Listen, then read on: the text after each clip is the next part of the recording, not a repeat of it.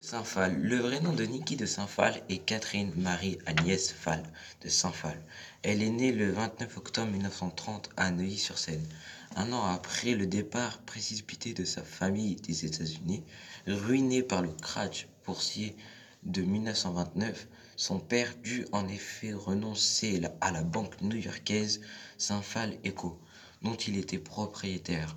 La petite fille, fille passe les premières années de sa vie au domicile de ses parents, grands-parents dans la Nièvre avant de rejoindre ses parents, réinstallés aux États-Unis à Greenwich.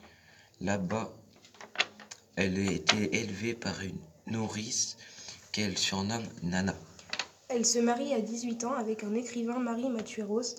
Elle devient mannequin pour Vogue Life Magazine. Cette femme a donc eu une enfance très difficile, d'où la phrase enfant de la dépression citée dans l'une de ses œuvres.